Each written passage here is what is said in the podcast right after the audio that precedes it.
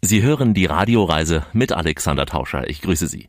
Diesmal geht es nach Salzburg in die Mozartstadt. Heute wird es besonders romantisch, denn wir erleben Salzburg vor allem in der Adventsstimmung, aber natürlich empfehlen wir Salzburg zu jeder Jahreszeit. Wir bieten Ihnen ein ganz süßes Salzburg. Dazu gehören die Mozartkugeln und zwar die Original-Mozartkugeln. Wir sind dort, wo sie in Handarbeit hergestellt werden.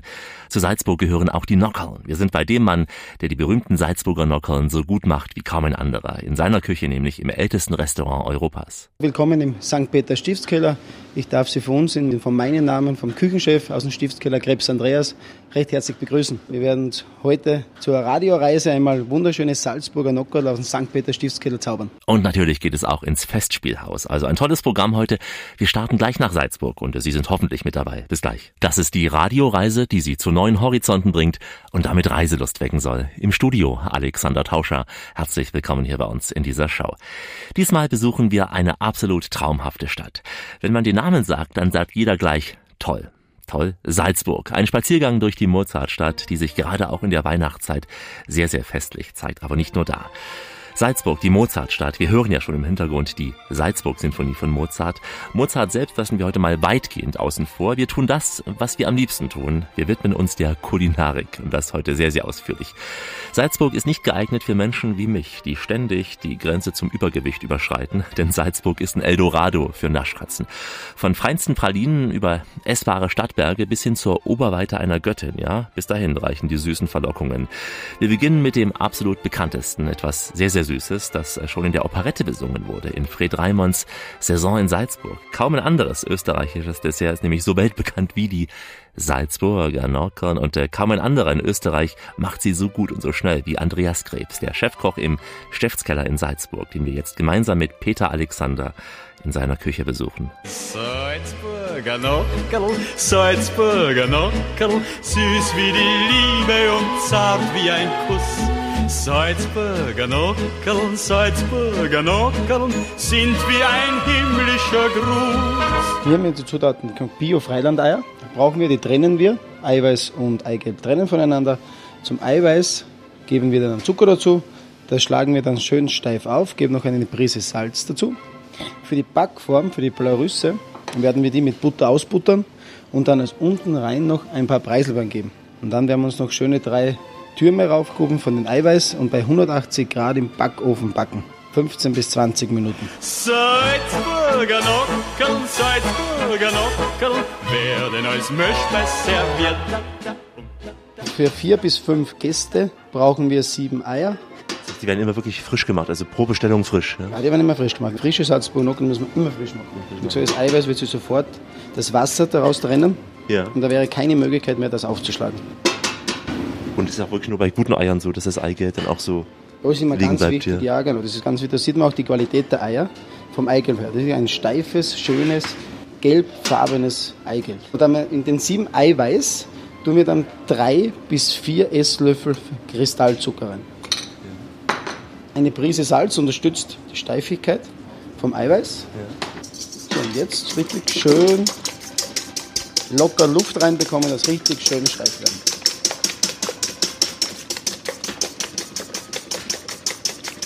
Das muss ja gekonnt sein, also nicht nur rühren, sondern es ist wie, wie so eine Art Bogen, der sich bildet. So. Das ist richtig, genau. Man muss ein bisschen Luft reinbekommen, schöne Bewegungen machen.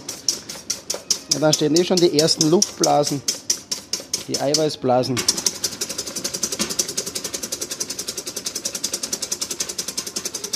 Der Cäsar, der hat die Kleopatra so fürchterlich gerne gemocht, tippitim, tippitim, denn die hat schon damals in Afrika in Salzburger Nockeln gekocht.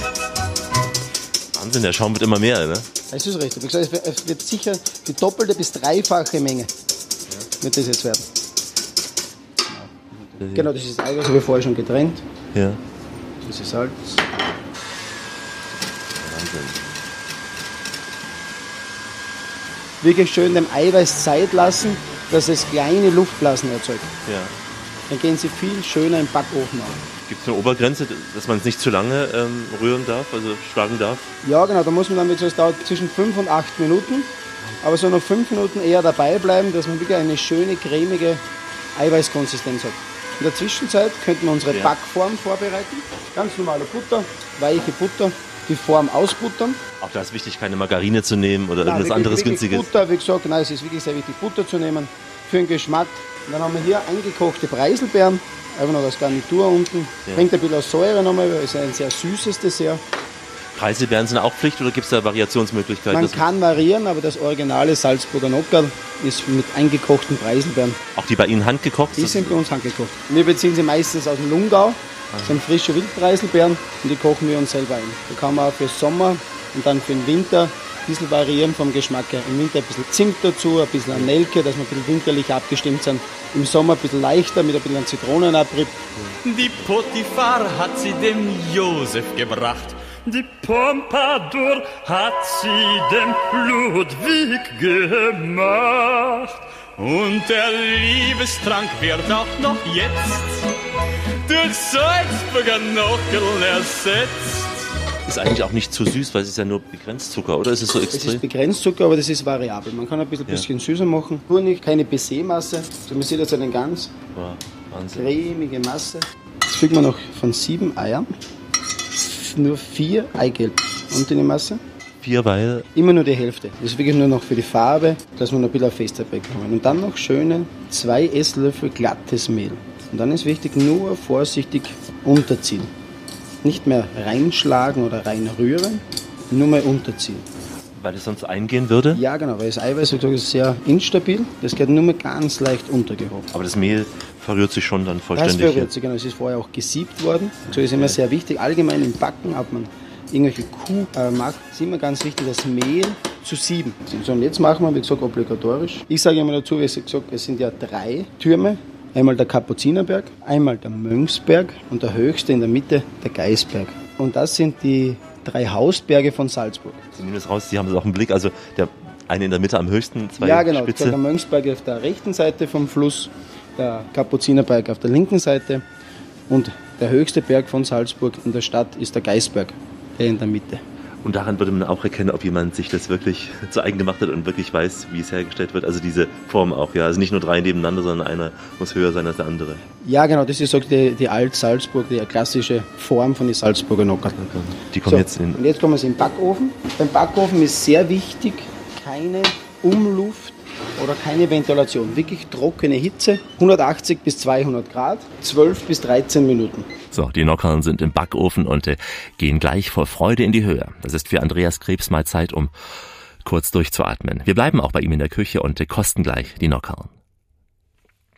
Wir laufen heute durch Salzburg in der Radioreise.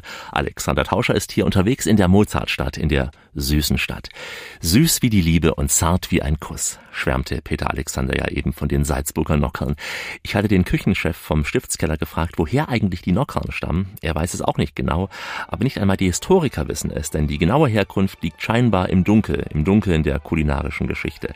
Was feststeht, ist, dass die Salzburger Nockern in ihrer heutigen Form eine bürgerliche Speise des 19. Jahrhunderts waren. Das Rezept für die Nockern wurde bereits Mitte des 19. Jahrhunderts in die Kochbücher für Erzherzog Johann von Österreich aufgenommen und in dieser Zeit fand man die Nockern auch in den gutbürgerlichen Kochbüchern und in der Salzburger Gastronomie. Die Salzburger Nockern haben sich über die verschiedensten Stufen vom Brandteignockerl in Eiersoße über das Pfannomelett mit Eierguss bis hin zum berühmten Omelette Soufflé entwickelt. Und äh, inzwischen ist die ganze Masse im Ofen, inzwischen, dass wir hier geredet hatten, und äh, geht auf wie ein schönes Soufflé eben. Drei Bergspitzen, die ragen jetzt steil nach oben. Als damals die Eva den Adam verführt, ja was glauben Sie, hat die ihn wirklich serviert? Salzburger Nockerl, Salzburger Nockerl, hat die dem Adam serviert. Und jetzt alles! Salzburger Nockerl, Salzburger Die Vollendung ganz leicht nur an, mit Staubzucker bepudert und voilà, einmal Salzburger Nockerl aus dem St. Peter Stiftskeller. Staubzucker soll den Schnee etwas darstellen, der auf den Bergen Genau, nur ganz leichte, bisschen Süße noch, wie gesagt, daran bringen. Ist nur ganz eine leichte Vollendung. Er sieht von außen sehr hart aus, also man würde denken, es ist eine Brioche oder sowas. Genau, das ist richtig. Wie gesagt, den Gesicht Löffel geben wir auch zu der ersten Probe. Wie gesagt, vorsichtig, es ist Wow, heiß. Wahnsinn. Einfach nur reinstechen und genießen. Egal wo. Egal wo, wo Sie möchten. Einfach durchstechen, Ganz bis am Boden, ja. dass man ganz leicht ein paar Preiselbeeren hat. Vorsichtig heiß. Ja. Also man schmeckt die Eigelb auf jeden Fall, ja. Das ist richtig, ja. Oh, toll.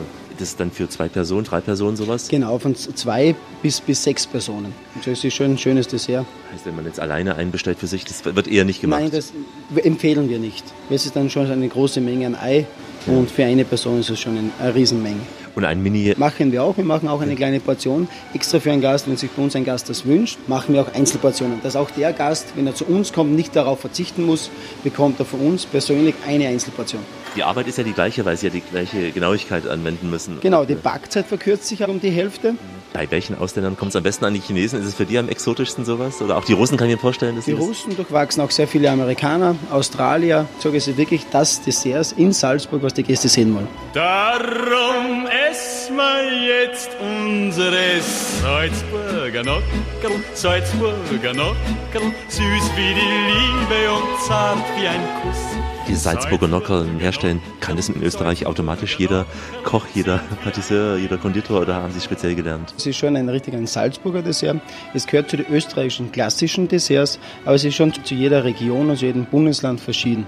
Es ist so keine Vorausgabe für jeden Koch, dass er einen Salzburger Nockerl herstellen kann. Aber Sie haben sich angeeignet oder hatten Sie es in der Ausbildung mit dabei? Ich hatte es bei mir auch in der Ausbildung dabei und man hat es auch schon in der Berufsschule, wird das, das Thema kurz angeschnitten, die österreichisch-klassischen Desserts. Ist es eine der schwierigsten Sachen unter den Desserts, um es so gut hinzubekommen? Es ist eine, auch eine Herausforderung, wie gesagt, aber ich sage mal, ein, ein schönen Kaiserschmarrn ist auch eine größere Herausforderung als ein Salzburger Nockerl. Bei Ihnen können es alle Köche hier, also nicht nur Sie als Chef? Uns ist eine Voraussache, ja, dass man die Salzburger Nockerl bei uns kann. Das gehört zum Restaurant dazu, es ist eine Widerspiegelung und ein schönes traditionelles Dessert bei uns im Haus. Und Sie lernen es auch Ihren Auszubildenden dann? Das ist einer der ersten Schritte, genau, was man am Anfang, wie gesagt, ist bei uns auch der Start im Haus, in der kalten Küche und in der Patisserie, ist auch, das, das erste Dessert, was die, bei uns die Lehrlinge lernen. Wie oft wird es am Abend bestellt, Salzburger Nockern? Oder ist es eher was für Nachmittag? Nein, es ist allgemein ein Tagesdessert, wie gesagt, auch für den Nachmittag zum Kaffee dazu, statt einen Kuchen, schöne Salzburger Nockerl. Und es zieht sich durch vom Mittagsservice bis zum Abendservice. Ist es eher was, was dann vor allem Touristen bestellen oder auch Einheimische? Nein, es geht ist wirklich auch komplett durch die Bank. Es sind die Touristen, die was bei uns das bestellen und auch die Einheimischen. Wir sagen, sie gönnen sich bei uns im Haus schöne Salzburger Nockerl. Ist dann immer jemand abgestellt für diese Schicht Salzburger Nockerl oder macht es dann der Chefkoch nebenbei zwischen anderen Gängen? Bei uns sind aber in der Patisserie drei Mitarbeiter, unser Chefpatissier mit einem Lehrling und noch einen Patissier. Und da ist einer immer eingeteilt vom Tag her, der sich dann hauptsächlich immer für die Frische des Salzburger Nockerl kümmert. Wenn damals der Mozart die Nockerln probiert, dann hätte vielleicht der schon das Lied komponiert. Salzburger Nockerl, Salzburger Nockerl, werden als Milchspeis serviert. Ja, als Milchspeis werden sie serviert. Ein Radioreisegespräch mit Andreas Krebs, Chefkoch im ältesten Restaurant Europas und ein Meister der Salzburger Nockerln. Ein junger Mann, so Mitte 30, ziemlich durchtrainiert, also wahrscheinlich wird er selbst nicht so oft die Nockerln kosten. Der Ort, wo Andreas seine Nockerln macht, ist ein ganz historischer, mitten in Salzburg. Unser Guide Michaela Mohr sagt, das ist die Geburtsstätte von Salzburg. Wir sind am Stiftskloster St. Peter, ein Benediktinerkloster, das ungefähr vor 1300 Jahren gegründet wurde. Unser Bischof Rupert kam hier und hat die Stiftskirche St. Peter gebaut, 696, und hat dann das Kloster hier gegründet, hat hier Missionsarbeit begonnen und auch den Aufbau der Stadt. Heute ist es noch immer ein Benediktinerkloster mit ungefähr 25 Mönchen, die eine schöne Bibliothek haben, einen Klosterladen und auch eines der ältesten Restaurants nördlich der Alpen äh, besitzen, das Stiftskloster St. Peter. In dieses Restaurant, dieses älteste Restaurant Europas, zumindest nördlich der Alpen, wie sie sagt, gehen wir gleich in der nächsten Etappe der Radioreise. Sie hören Rias, eine Reise ins adventliche Salzburg. Alexander Tauscher ist hier im Studio mit vielen Geschichten im Gepäck, Geschichten aus der Mozartstadt. Wir laufen durch die viertgrößte Stadt Österreichs, die erst seit ein paar Jahrhunderten zu Österreich gehört Hoch über der Stadt thront die Festung Hohensalzburg aus dem 11. Jahrhundert. Sie ist eine der größten mittelalterlichen Burganlagen in Europa und äh, eben das Wahrzeichen der Stadt. Sieht man fast von überall. Ab dem 17. Jahrhundert wurde Salzburg Residenzstadt und damit auch richtig prunkvoll. In dieser Zeit entstand auch das Schloss Hellbrunn und äh, seit Mitte der 90er Jahre, voriges Jahrhundert wohlgemerkt, ist die gesamte Altstadt UNESCO-Welterbe. Wir gehen jetzt in dieses Herz dieser Altstadt, in einen Ort, in dem seit mehr als 1200 Jahren Gastlichkeit gelebt wird, in den St. St. Peter Stiftskeller. Veronika Kirchmeier ist die Gastgeberin, gemeinsam mit ihrem Mann und das schon seit rund 30 Jahren. Das Restaurant ist das älteste in ganz Europa und fällt auf eine sehr lange Tradition zurück, das uns natürlich auch bestärkt, Tradition und Moderne zusammenzufügen und wir darauf sehr achten, dass das auch in der Zukunft auch für uns ein wichtiger Teil unseres Tuns und Handelns ist vor allem Tradition, man muss es den Hörern beschreiben, sehr, sehr schöne Räume, zum Teil prunk, zum Teil schlicht, aber immer sehr, sehr stilvoll, alt. Wir sind durch einige jetzt gerade gelaufen hier. Wir haben Räumlichkeiten, die natürlich seit 803 bestehen, Vertäfelungen, die eben auch aus dieser Zeit kommen, die dann auch zu diesem Zeitpunkt noch mit Stierblut gefärbt wurden. Also diese warme rote Farbe in dem Holz ist damals zu dieser Zeit mit Blut versehen worden und das sieht man eigentlich auch heute noch äh, sehr schön, wie wunderbar und lange anhaltend diese Verfärbung eigentlich gehalten hat. Das heißt, das Original Stierblut ist noch an den Wänden als Farbe als Farbe ist es noch im Holz sichtbar, ja. Genau, diese sehr rötliche Maserung, die kommt noch in dieser einen Stube aus dieser Zeit, ja. Es sind mehrere Stuben, also alle sehr, sehr festlich gedeckt. Die einen etwas älter, die anderen etwas moderner. Der erste Stock äh, von diesen elf Räumlichkeiten, die wir haben, von vier Personen bis 240 Personen, der große Barocksaal, der ein sehr prunkvoller Raum ist. Und äh, der kleinste Raum eben, wo wir jetzt gerade sitzen, der geht bis zu vier, fünf und auch zwei Personen. Da gibt es natürlich auch des Öfteren Heiratsanträge. Gerade in der Adventszeit kommen auch die Bläser zu Ihnen in den Innenhof. Ja, ein Bläserensemble, das schon seit vielen Jahren traditionell bei uns auf unserem Weihnachtsmarkt eben spielt. Wir sind so ein kleiner Geheimtipp in diesem ganzen Weihnachtsmarkt in der Innenstadt. 70 Christbäume bis 100 Christbäume werden in diesem Innenhof dekoriert. Es gibt eine handgeschnitzte lebenshohe Krippe mit vielen bunten Lichtern und unsere Gäste freuen sich jedes Jahr und kommen zu uns, eben weil wir so ein, ein spezieller Highlight in diesem Salzburger Advent sind. Nicht nur im Advent, ich habe gehört, auch zur Zeit der Festspiele kommen Prominente zu Ihnen, Annette Trepko zum Beispiel. Welche Namen könnte man noch nennen? Ja, Annette Trepko, Riccardo Mutti, José Carreras ja, und viele mehr. Wir sind aber ein Unternehmen, das äh, seine Gäste schützt, das ihnen die Privatsphäre bietet, die sie auch gerne haben möchten. In dieser Zeit der Festspiele sind sie ja doch sehr im Business und brauchen auch ein bisschen Ruhe und da kommen sie ganz gern zu uns.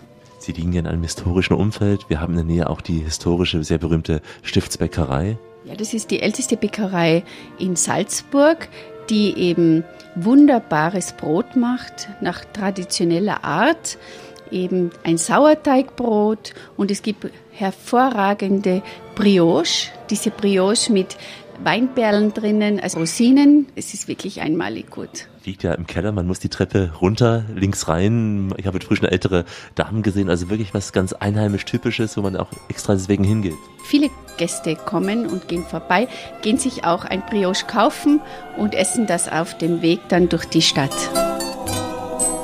Salzburg, du Stadt meiner Träume. Salzburg, du Stadt der Musik. Du bist voller Liebe und Schönheit. Salzburg, du bist all mein Glück. Wissen Sie, wenn man so viele Jahre da ist, manchmal äh, erreicht es einen, auch wenn man aus dem Auto in der Früh aussteigt. Man kommt hierher und denkt sich wunderbar, wie man doch ein, eine tolle Umgebung hier hat. Man ist dann schon immer wieder sehr dankbar für das, was man da eben auch leben darf. Und wir freuen uns alle jeden Tag hier diese Aufgabe auch zu erfüllen. Sie nehmen es noch wahr. Wenn man jeden Tag hier ist, weiß man, dass man da ist, wo ganz viele Urlauber nur einmal vielleicht im Leben hinkommen. Ja, genau so ist das auch. Salzburg ist ja eine wunderbare Stadt mit sehr viel Lebensqualität, mit unheimlich vielen Sportmöglichkeiten im Umfeld auch und die Stadt selber so äh, mit der Kultur verbunden. es ist eigentlich wirklich alles da. Es ist eigentlich eine Weltstadt, eine kleine Weltstadt, würde ich sagen. Salzburg, du Stadt an der Salza. Salzburg, das jedem gefällt. Kenne auch keinen, dem Salzburg nicht gefällt. Und vor allem, ja, vor allem ist Salzburg zur Adventszeit sehr, sehr beliebt. Rund 1,5 Millionen Besucher, so wurde mir gesagt, äh, wälzen sich jedes Jahr vor Weihnachten durch diese zum Teil auch engen Gassen. Und äh, wir, wir mischen uns auch gleich unter diese Massen. Heute gibt's bei uns Österreich at its best, eine Radioreise nach Salzburg und Alexander Tauscher freut sich, dass Sie mit dabei sind. Der Advent gehört unbestritten zu den allerschönsten Zeiten in Salzburg. Es ist nämlich die Zeit, in der die barocke Kulisse ein wenig leuchtet und mit etwas Glück auch in ein zartes Weiß gehüllt wird. Es ist die Zeit, in der die engen Gassen und Plätze besonders eng werden, dann strömen an Samstagen vor allem Zehntausende, wenn nicht sogar Hunderttausende Menschen durch die Altstadt zu den berühmten Christkindlmärkten oder einfach so zum Turmblasen oder auch so einfach so zum Shopping. Es gibt sehr, sehr viele Möglichkeiten in der Vorweihnachtszeit da. Wir starten nun unseren Rundgang über den Salzburger Christkindlmarkt mit Michaela Mohr. Und Sie hören ja hier im Hintergrund schon, dass wir an diesem Samstagnachmittag, so gegen 16 Uhr, bei weitem nicht die einzigen waren. Also danke vielmals, dass Sie nach Salzburg gekommen sind zur Salzburger Weihnachtstour. Der Salzburger Christkindlmarkt liegt direkt im Zentrum der Altstadt am Residenzplatz direkt vor der Residenz. Äh, die Residenz war früher das Zentrum der Politik, der Wirtschaft und des gesellschaftlichen Lebens. Und heute ist es eben ein Museum, wo es auch äh, jährlich Ausstellungen gibt über das Weihnachtsthema. Der Christkindlmarkt selber hat sich schon vor ungefähr 500 Jahren hier entwickelt. Es war früher Brauch, ähm, eigentlich schon ab dem 13. Jahrhundert, dass Händler nach Salzburg kommen konnten, vor allem in der kalten Jahreszeit. Die Bürger konnten sich dann durch diese Händler mit Winterprodukten versorgen, ne, mit Fleischwaren oder Käsewaren oder sonstiges. Später ist dann aus diesem Tandlermarkt auch der Nikolaimarkt entstanden und äh, in der Zeit des Nikolaimarktes, Nikolaus, St. Nikolaus, da gab es ja viele Geschenke schon und die Händler haben dann auch zusätzlich eben Spielzeug, Spielwaren verkauft, aber auch Haushaltswaren. Und für die Händler war das auch zusätzlich eine Einnahmequelle. In der Winterzeit war immer eine harte Zeit und sie konnten dann eben in der Stadt auch ihr Geld verdienen. Und aus dieser Idee ist dann im Prinzip der Christkindlmarkt entstanden. Der Salzburger Christkindlmarkt hat sich am Anfang 1970 hier entwickelt. Begonnen hat es am Domplatz vor dem Salzburger Dom. Mittlerweile ist er gewachsen. Viele dieser Marktstände sind Betriebe von Salzburger Unternehmen. Der Schwerpunkt liegt auf dem Handwerk, regionale Kunst, die sehr viel mit Weihnachten zu tun hat. Das Weihnachtsschmuck ist aber auch Krippen, aber auch Weihnachtsschmuck, Christbaumschmuck Natürlich auch Produkte kulinarischer Art, wie zum Beispiel Öle, Essige, Schnäpse oder was. Aber der Schwerpunkt liegt, dass diese Produkte in Salzburg oder in der Region von Salzburg hergestellt wurden. Außerdem hat der Christkindlmarkt einen Sternenhimmel. Wenn Sie die Beleuchtung anschauen, die Beleuchtung ist über uns und formt einen Sternenhimmel.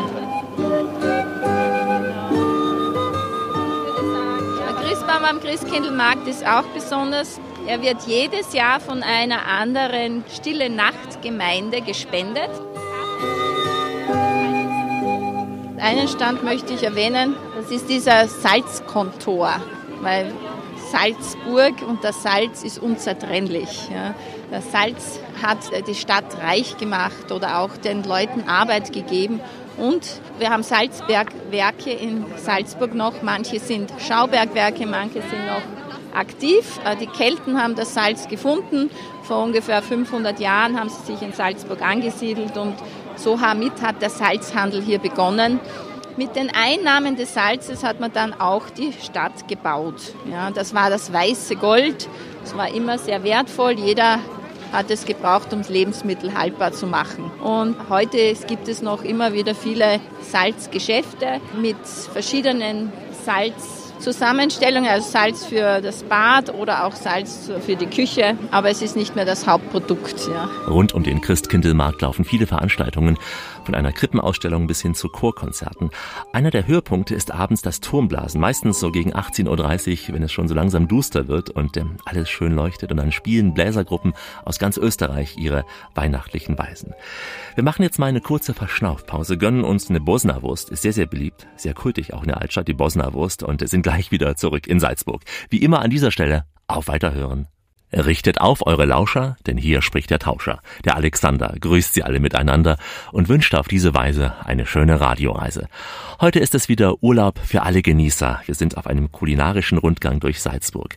Wir hatten schon die Nockern. Die Mozartkugel kommt noch gleich. Reden wir kurz mal über die Venusbrüstchen. Klingt erotisch, aber rein kulinarisch. Eine Spezialität aus Salzburg, marinierte Kastanien mit Nougat und Creme, umhüllt von schwarzer oder weißer Schokolade und äh, liebevoll handverziert, die Venusbrüstchen. Und diese süße Verführung gab es schon zu Mozarts Zeiten, im Gegensatz zur Kugel, die kam ja erst viel später. Für das Mozart-Jahr 1991 wurde sie in der Salzburger Konfisserie Stranz und Skio nach dem alten Rezept neu kreiert. Zu kaufen gibt es diese Köstlichkeit, also die Venusbrüstchen, in ähm, einigen Spezialitätengeschäften in Salzburg und auch direkt am Geburtshaus, also auf der Rückseite vom Geburtshaus von Mozart. Wir laufen mit Michaela Mohr jetzt weiter durch das wundervoll und so oft auch besungene Salzburg. Ja, das ist Salzburg, die wunderschöne Stadt. Jeder kann glücklich sein, der sie zur Heimat hat. Ja, das ist Salzburg das ist die neue Residenz mit dem Salzburg Museum drinnen. Im Salzburg Museum äh, ist auch das äh, Salzburger Heimatwerk.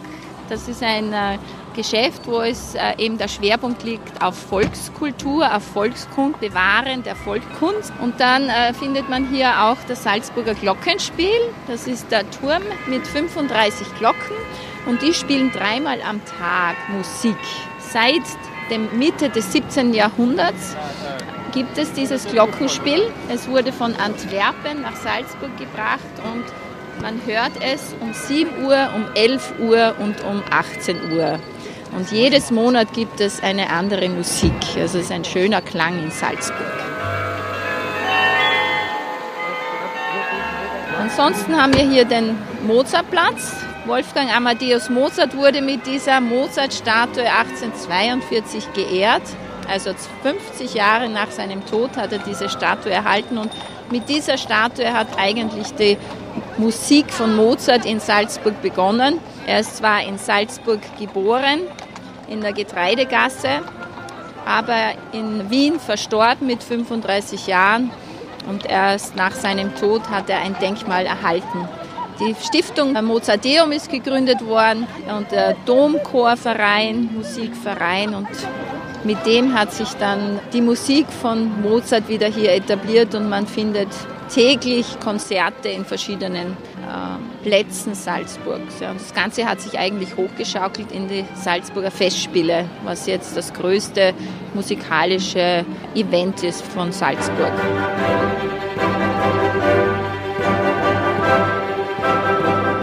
Ich möchte Ihnen das Salzburger Festspielhaus zeigen.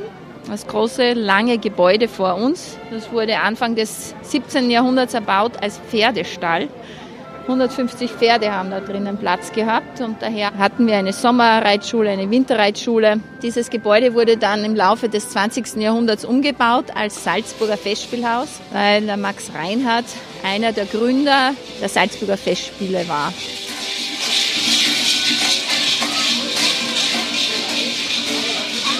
In Salzburg um den 5. Dezember, 6. Dezember gibt es auch die Krampusse.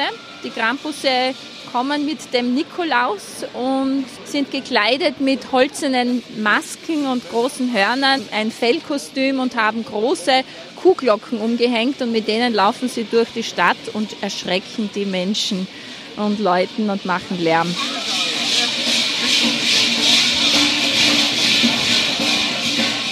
Der Krampus erschlägt die schlimmen Kinder. Ja, schlägt die schlimmen Kinder, aber er, die Krampusse gehorchen dem Nikolaus. Er schlägt die bösen Kinder und die haben große Angst vor dem Krampus. Wie eine wilde Horde zog an diesem Abend der Krampuslauf durch die Gassen der Stadt. Also diese Schreckgestalt da, verkleidet auch als Stier. Da haben auch einige junge Frauen ziemlich gekreischt, offenbar aus Angst vor dem Stier. Der Krampuslauf, ein alter Brauch in Österreich, aber auch in Teilen von Bayern und natürlich vor allem in den Alpenländern generell. Der Krampus kommt immer, ja, gemeinsam mit dem Nikolaus.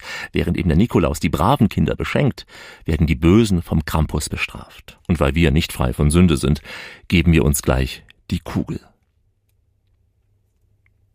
Hier ist der beste Mix aus Nord und Süd, Klassiker aus Europa, Asien, Amerika und Australien und Kultorte. Mit einem Wort Radioreise. Alexander Tauscher entdeckt die Welt mit den Ohren und ist heute in Salzburg unterwegs. Als die Türken Ende des 17. Jahrhunderts aus Österreich abzogen, hinterließen sie der Legende nach Säcke mit Kaffeebohnen. Ob das wirklich so war, weiß man nicht. Warum sollten die Türken kostenlos Kaffee zurücklassen? Warum? Aber fest steht, mit der Eröffnung des ersten Wiener Kaffeehauses im Jahr 1685 hat sich der Kaffee in Österreich richtig etabliert und daraus entstand auch eine richtige Kaffeehauskultur. Man hat das Gefühl, wenn man so herunterkommen will, entspannen will, dann geht man als Österreicher ins Kaffeehaus. Also nicht spazieren, sondern ins Kaffeehaus. Das Café Thomas Tomaselli in Salzburg ist nicht nur das älteste Kaffeehaus der Stadt, sondern auch das älteste noch bestehende Kaffeehaus in Österreich. Wir gehen jetzt mal zu einem Kaffeehaus, aber das ist viel mehr als nur ein Kaffeehaus. Es ist nämlich das Café Fürst. Denn dort wird die Original-Mozart-Kugel hergestellt. Wirklich die Original, nicht die echte. Die Original. Was der Unterschied ist und äh, welche Geschichte diese weltberühmte Schokokugel hat, darüber sprach ich mit der Chefin des Cafés, mit Doris Fürst. Und ähm, wir unterlegen das mal mit der Musik, die eben auch an die Türken erinnern soll. Der türkische Marsch von Mozart.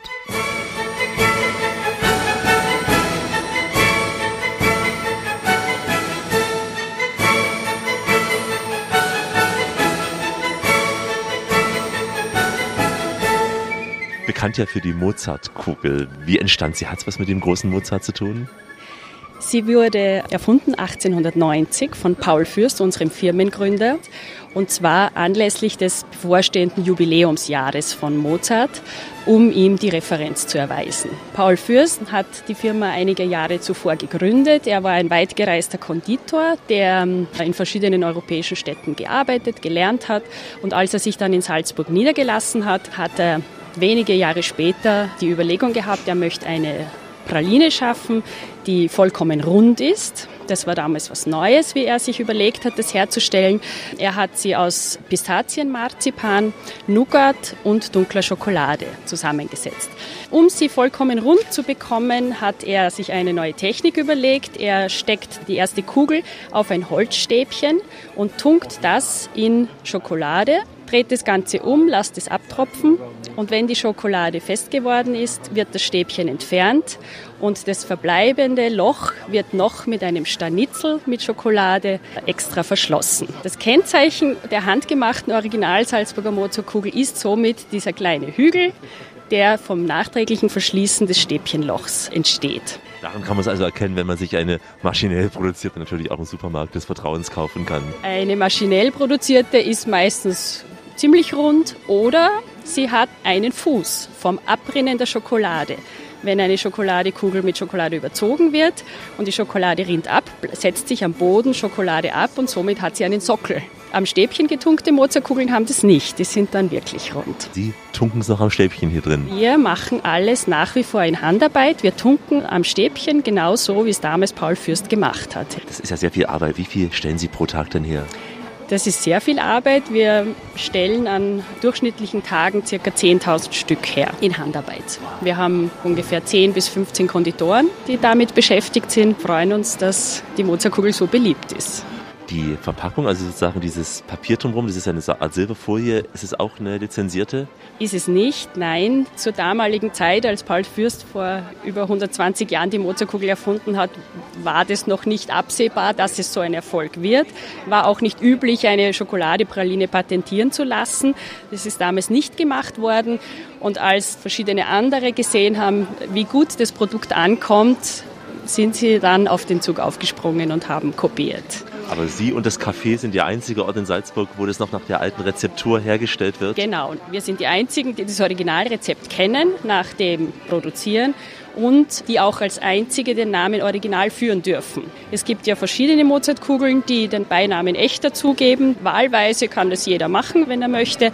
Original ist aber wirklich nur unsere Mozartkugel. Liefern Sie auch für all die, die jetzt hier nicht sind, aus? Also exportieren Sie auch? Wir verkaufen hier in unseren vier Geschäften in der Salzburger Altstadt und wir versenden. Wir liefern aber keine anderen Geschäfte, sondern wirklich nur unsere eigenen.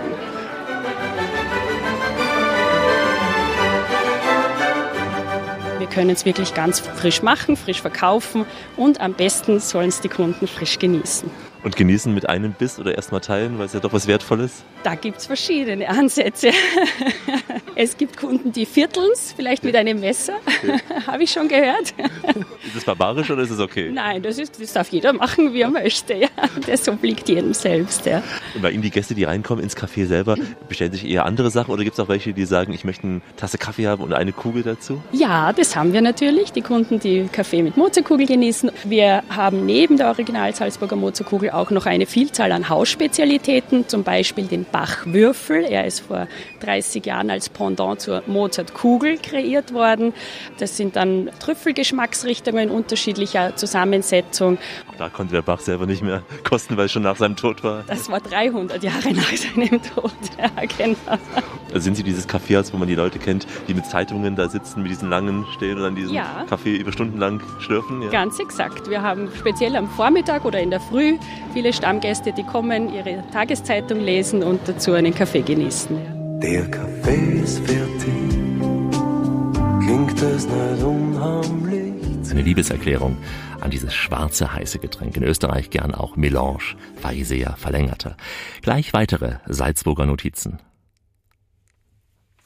Schönen Urlaub wünscht Alexander Tauscher hier weiter unterwegs mit der Radioreise in Salzburg. Und jetzt mit der Geschichte um das meistgespielte Lied der Welt, also den größten Hit aller Zeiten. Nicht aber, nicht die Beatles, nicht Shania Twain, sonst wer. Nein, nein. Ein Lied, ja, das Sie alle kennen, meine Damen und Herren. Bin ich mir ganz, ganz sicher, absolut sicher. Ein Lied, das Sie alle kennen. Stille Nacht, Heilige Nacht. Es entstand nämlich vor den Toren von Salzburg und äh, rund um Salzburg kann man sich auf die Reise auch auf den Spuren dieses Liedes machen. In Maria Pfarr zum Beispiel im Lungau oder auch in Wagrein im Pongau, wo Josef Mohr als Pfarrer tätig war. Wir bleiben jetzt in der Altstadt von Salzburg und lassen uns die ganze Geschichte von Michaela Mohr erzählen. Wir stehen jetzt vor einem Bild.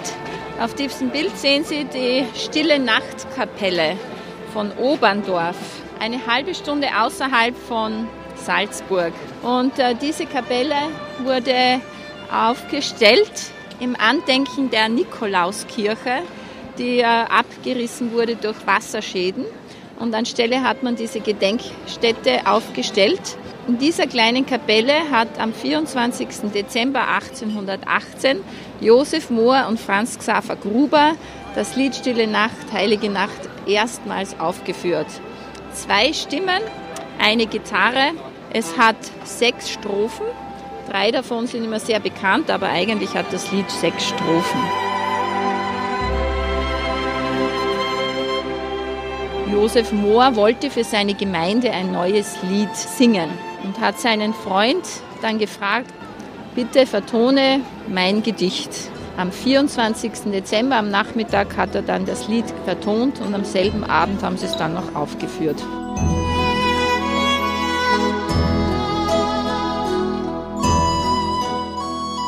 Es war eines der ersten Lieder, die deutsch gesungen wurden und mit Gitarre. Früher hat es ja eigentlich nur eine Orgel in der Kirche gegeben. Gitarre war kein Instrument, das man in einer Kirche verwendet hat, aber es ist ein Lied, das Josef Mohr für seine Gemeinde gesungen hat, vor allem für die Schiffsleute, die das Salz transportiert haben. Der Grund war, 1816 kam Salzburg zu Österreich.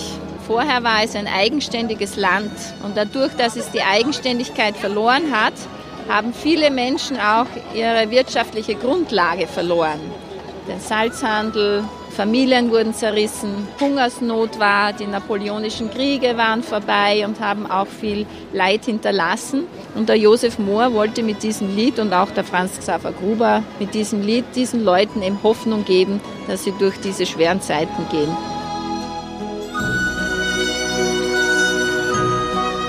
So ist das Lied dann in die Welt hinausgetragen worden von einem Orgelmacher, der die Orgel in Oberndorf repariert hat, nach Tirol getragen zu äh, einer Familie Strasser, die auch Sänger waren. Und die haben das Lied dann in die Welt hinausgetragen. Das erste Mal ist es in Leipzig gesungen worden. Mittlerweile gibt es das Lied in über 300 verschiedenen Sprachen. Silent night, night.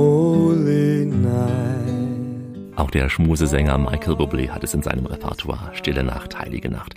Und wenn wir schon so festlich feierlich sind, dann gehen wir mal in das Heiligste von Salzburg, in den Dom. Ja, wir befinden uns jetzt im Salzburger Dom. Die Kathedrale von Salzburg, eine frühbarocke Kirche. Eingeweiht wurde sie 1628. Sie wurde von einem italienischen Architekten namens Santino Solari erbaut und ist eben ein Modell einer italienischen Kirche. Sie ist 99 Meter lang, ungefähr 71 Meter hoch und hat Platz für 1000 Personen. Am Tonnengewölbe finden wir die Fresken diese Fresken sind Geschichten aus dem Neuen Testament und wurden von einem italienischen Künstler namens Arsenio Mascani gemalt. Im Dom findet man dann eben die Geschichten aus dem Alten Testament und am Hauptaltar die Auferstehung Jesu. Also wir stehen jetzt vor der Krippe des Salzburger Domes eine Krippe, die von Hubert Spannring gemacht wurde, ungefähr vor 100 Jahren. Die Figuren stammen auch von einem Tiroler Künstler. Sie stellt die Stadt Salzburg dar.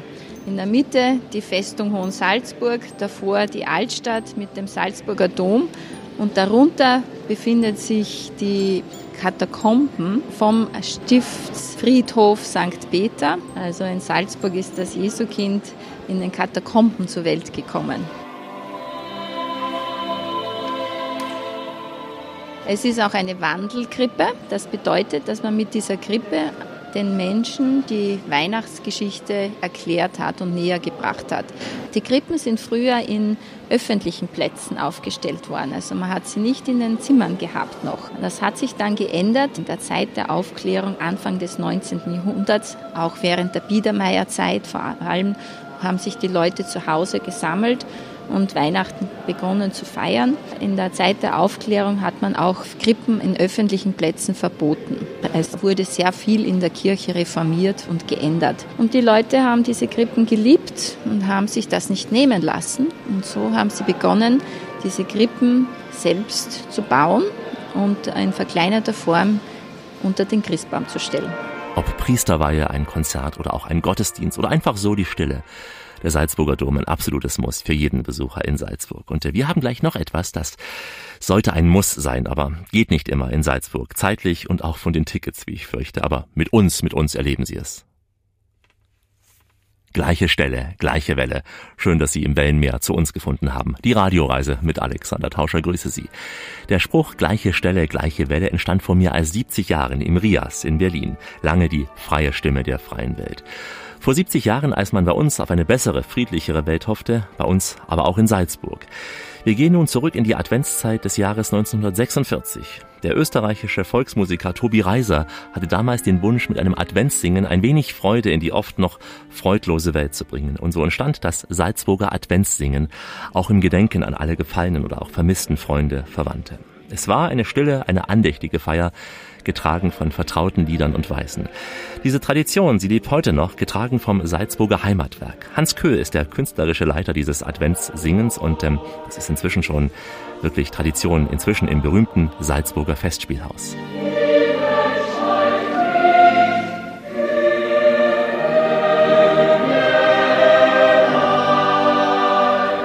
Das ist keine Oper, das ist keine Volksmusik, das ist keine Operette. Es ist eigentlich eine Form eines Singspiels, wo wir versuchen, verschiedene musikalische Stile zu verbinden, zu verweben und da zu einem typisch salzburgischen irgendwie zu machen. Wir haben klassische Werke drinnen, es ist Volksmusik drinnen, mir ist aber ganz wichtig auch, dass wir zeitgenössische Kompositionen mit drinnen haben.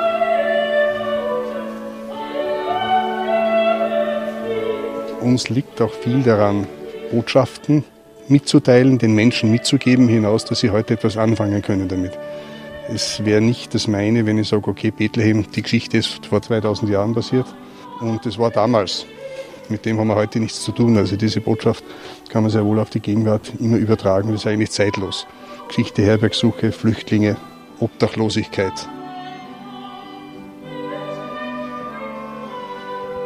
Wir sehnen uns alle nach diesem Frieden, nach der Stille, nach Dingen, die wir als Kinder eigentlich empfinden und haben und die uns dann als Erwachsene irgendwo vielleicht verloren gehen, in dem Trubel, in der Geschwindigkeit.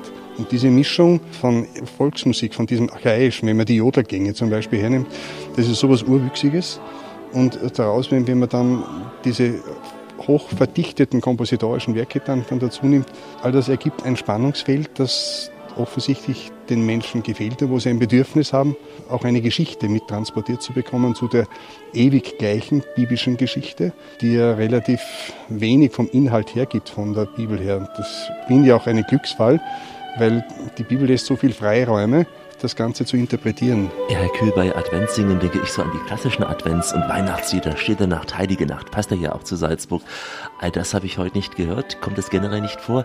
Sind das nur alpenländische Klänge hier? Wir nehmen nichts vorweg, wir nehmen dem Heiligen Abend nichts vorweg und das ist beim Adventssingen zu uns zumindest immer so gewesen. Diese Lieder, die der Weihnacht vorbehalten bleiben, die sollen die Familie zu Hause in der Weihnacht singen. Wir sind im Advent, zur Ankunft. Wir bewegen uns auf dem Weg dorthin.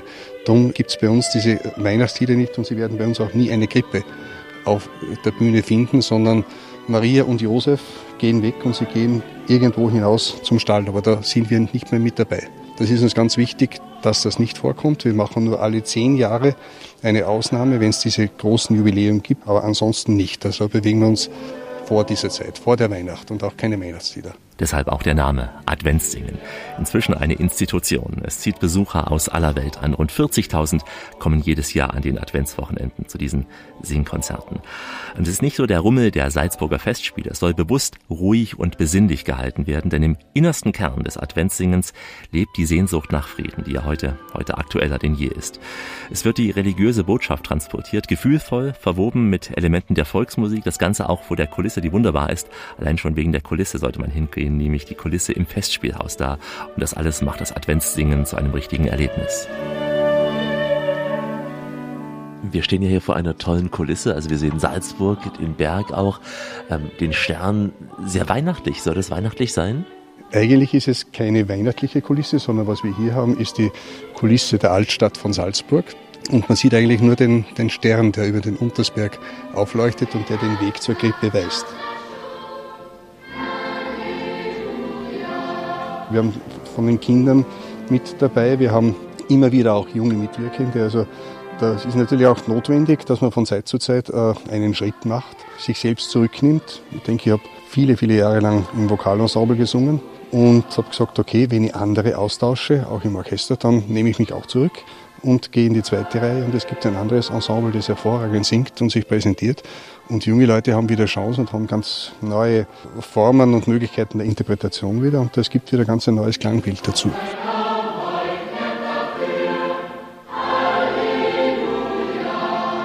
Die Kinder müssen für mich in erster Linie singen können und das ist das größte Problem heute, dass Kinder viele nicht mehr singen können, weil zu Hause nicht mehr gesungen wird. Also alles andere, sie können ein Instrument spielen, sie können gut auftreten, sie können gut arbeiten mit dem Singen. Da hat es meistens. Also wenn, wenn wir 20 im Casting in der Vorauswahl schon haben, dann bleiben meistens nur fünf oder sechs übrig, die wirklich Stimme halten können, die eine klare Stimme haben und die kommen dann dazu auch. Und diese Kinder, die hier so wunderbar singen, die kommen ja irgendwann in den Stimmbruch. Wenn die aus dem Stimmbruch, aus der Pubertät raus sind, ähm, singen die weiter oder ist es dann für die das Ende ihrer Gesangskarriere? Wir haben zum Beispiel drei Junge im Chor, die vor zwei Jahren noch Hirterburm waren. Jetzt ist der Stimmbuch vorbei und jetzt singen sie im Chor mit. Also es fließen immer wieder welche in den Chor über, weil sie einfach sagen, sie sind da irgendwo zu Hause und möchten gerne mitmachen. Diese Teamfähigkeit ist ganz etwas Wichtiges und Kinder, die zum Beispiel im letzten Jahr eine tragende Rolle hatten, die haben bewusst heuer keine tragende Rolle, obwohl sie gut werden. Sie müssen sich wieder reduzieren können, zurücknehmen und mit den anderen im Team drinnen sein. Und da lernen sie sehr viel dabei. Also das wäre gefährlich, wenn man jetzt drei, vier Jahre ein paar Stars herauspicken würde. Die Kinder müssen lernen, wieder herunter und wieder im Team gemeinsam zu arbeiten und sich gegenseitig zu helfen. Ja, im Gespräch mit Hans Köhl spürt man, wie wichtig ihm ist, dass die Kinder diese Tradition leben. Wir bleiben im legendären Festspielhaus, machen eine kurze Toilettenpause. Die Radioreise mit Alexander Tauscher geht langsam in die Schlussetappe. Diesmal eine Reise ins romantische Salzburg, besonders in der Adventszeit. Und da sollten Sie, wenn Sie Zeit und Karten haben, unbedingt das Adventssingen im Festspielhaus erleben. Es ist immer ein ganz besonderer Augenblick, wenn sich am Ende einer Aufführung, Sie hören ja schon im Hintergrund, mehr als 2000 Gäste von ihren Sitzen erheben und äh, gemeinsam singen. Mit dem Chor, nämlich den sogenannten Andachtsjodler singen. Ja, da spürt man, wie viel Energie durch eine so, so große Gemeinschaft entstehen kann. Meint auch und vor allem Hans Köhl, der künstlerische Leiter dieser Konzertreihe. Der Chor ist ein absoluter Laienchor, diese 80 Mitwirkende. Es sind einige Studenten mit dabei, die am Mozarteum Gesang studieren, die hier ihre Bühnenerfahrung machen. Für die ist es ganz wichtig und das ist eine sehr große Nachfrage, dass sie mitsingen dürfen. Aber das sind vielleicht 12, 15 Personen aus dem ganzen Chor, die Studentinnen und Studenten sind. Alle anderen sind ein Laienchor, der das ganze Jahr über singt. Jodler, der von Annette Thoma bereits Anfang der 30er Jahre nach Bayern geholt wurde und sie hat den auch eingebaut in ihr Weihnachtsspiel, das sie bereits 1932 schrieb. Das Riederinger Weihnachtsspiel hat sie das genannt und da haben sie schon diese Jodlerandacht äh, damals gesungen. Die Jodlerandacht, ja, so klang es am Ende dieses Adventssingens im berühmten Salzburger Festspielhaus. Bekannt ist dieses Haus, wie der Name es sagt, für die Festspiele im Sommer. Dann, wenn die ganze Musikwelt in die Mozartstadt kommt. Über den Kulturkalender der Stadt sprach ich mit Martina Trummer von Salzburg Tourismus. Also Salzburg ist ja stolz darauf, dass wir hier 4000 kulturelle Veranstaltungen im Jahr haben. Und den Beginn haben wir immer Ende Januar mit der Mozartwoche um den Geburtstag unseres großen Genius Loki. Und weiter geht's dann mit einem ganz großen Festival, der Osterfestspiele. Dann geht's weiter mit dem Pfingstfestspielen. Die sind in guter betrauter Hand mit der Cecilia Bartoli. Und dann geht's natürlich in den Sommer mit den Sommerfestspielen weiter, Mitte Juli bis Ende August. Da kommt jeder her und mit jedem meine ich auch wirklich jeder Mann. Das muss nicht nur die Fünf-Sterne-Klientel sein, sondern auch für die kleine Geldbörse. Wir haben sehr viele Gratisangebote, Rahmenprogramm um die Festspielveranstaltung herum. Das ist nicht nur die ganz ernste Klassik. Das ist ein großer Bogen. Die Salzburger Festspiele zählen ja zu den weltweit einzigartigen Festspielen, die Oper haben, Schauspiel haben und Konzerte haben. Die haben ein großes Kinderprogramm mittlerweile und natürlich den absoluten Klassiker Jedermann. Das ist ja auch die Zeit, wo sicher die meisten Promis auch als Gäste kommen, also wo man die meiste Promi-Dichte hat in Salzburg auf den Gassen, auf den Straßen. Absolut. Das ist die Zeit zum Promischauen, Red Carpet vor den Festspielhäusern, in den Läden, in den Restaurants, in den Lokalen um das Festspielhaus trifft man dann auch Schauspieler, Ensemblemitglieder der Wiener Philharmoniker, einfach gemütlich bei einem Bier nach Veranstaltung oder auf einem Café am Nachmittag. Es ist sehr, sehr chillig bei uns, sehr, sehr volksnah. है Chillig und volksnah, so habe ich beim Winterfestival den Cirque Alphonse erlebt. Eine Artistik rund ums Holz. So etwa fünf Holzfäller-Typen, Holzfällerburschen, ja, die schwingen die Äxte, die sägen, sie turnen und springen, zeigen eine Akrobatik wirklich vom Feinsten. Und das alles in ziemlich zerwaschenen Hosen, zum Teil auch alten Korthosen und äh, im weißen Unterhemd, so ein altes Ripphemd. Ja, Männer, die äußerlich nicht so den Traumkörper haben, lange Bärte auch, extrem behaart am Körper, aber dennoch sehr, sehr extrem trainiert sind, also nicht so durchgestylt, sagt Caroline Stolpe.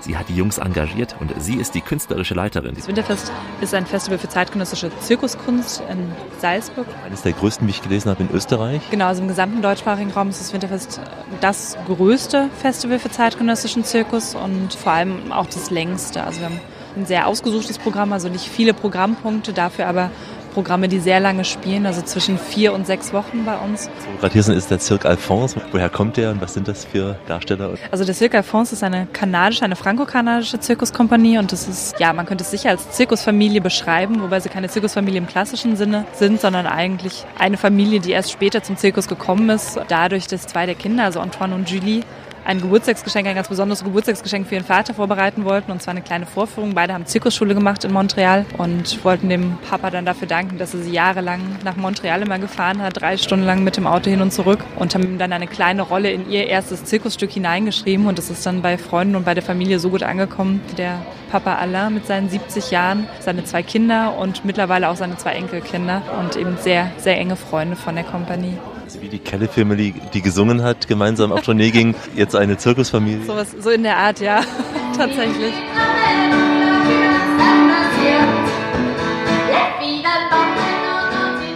Sich ja alles ums Holz. Also es ging los mit Sägearbeiten, mit anderen Dingen, also Akrobatik rund um Holz in diesem Fall jetzt. Die Mitglieder der Kompanie haben all das verarbeitet, was sie selber so aus ihrem Leben oder aus ihrem Alltag kennen. Sie wohnen in einem ganz kleinen Dorf in der Nähe von Montreal. Also die Songs, die sie spielen, sind zum Teil traditionelle Folk-Songs und zum Teil auch Songs, die sie selber geschrieben haben.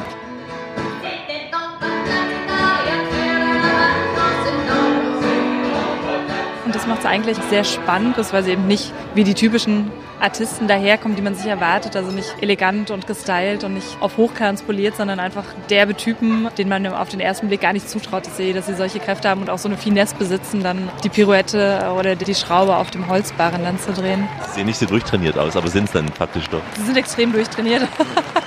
doch, da steckt äh, sehr viel Training dahinter, auch jahrelanges Training und natürlich äh, irre Muskeln. Applaus für die Familie vom Cirque Alphonse in Salzburg. Das war unsere letzte Etappe auf einem prall gefüllten Stadtrundgang. Wenn Sie noch einmal die Salzburger Nockerl kosten wollen oder in die Mozartkugel beißen wollen, dann klicken Sie auf www.radioreise.de. Denn hier gibt es diese Sendung als Podcast zum Nachhören, wann immer Sie wollen, wo immer Sie wollen.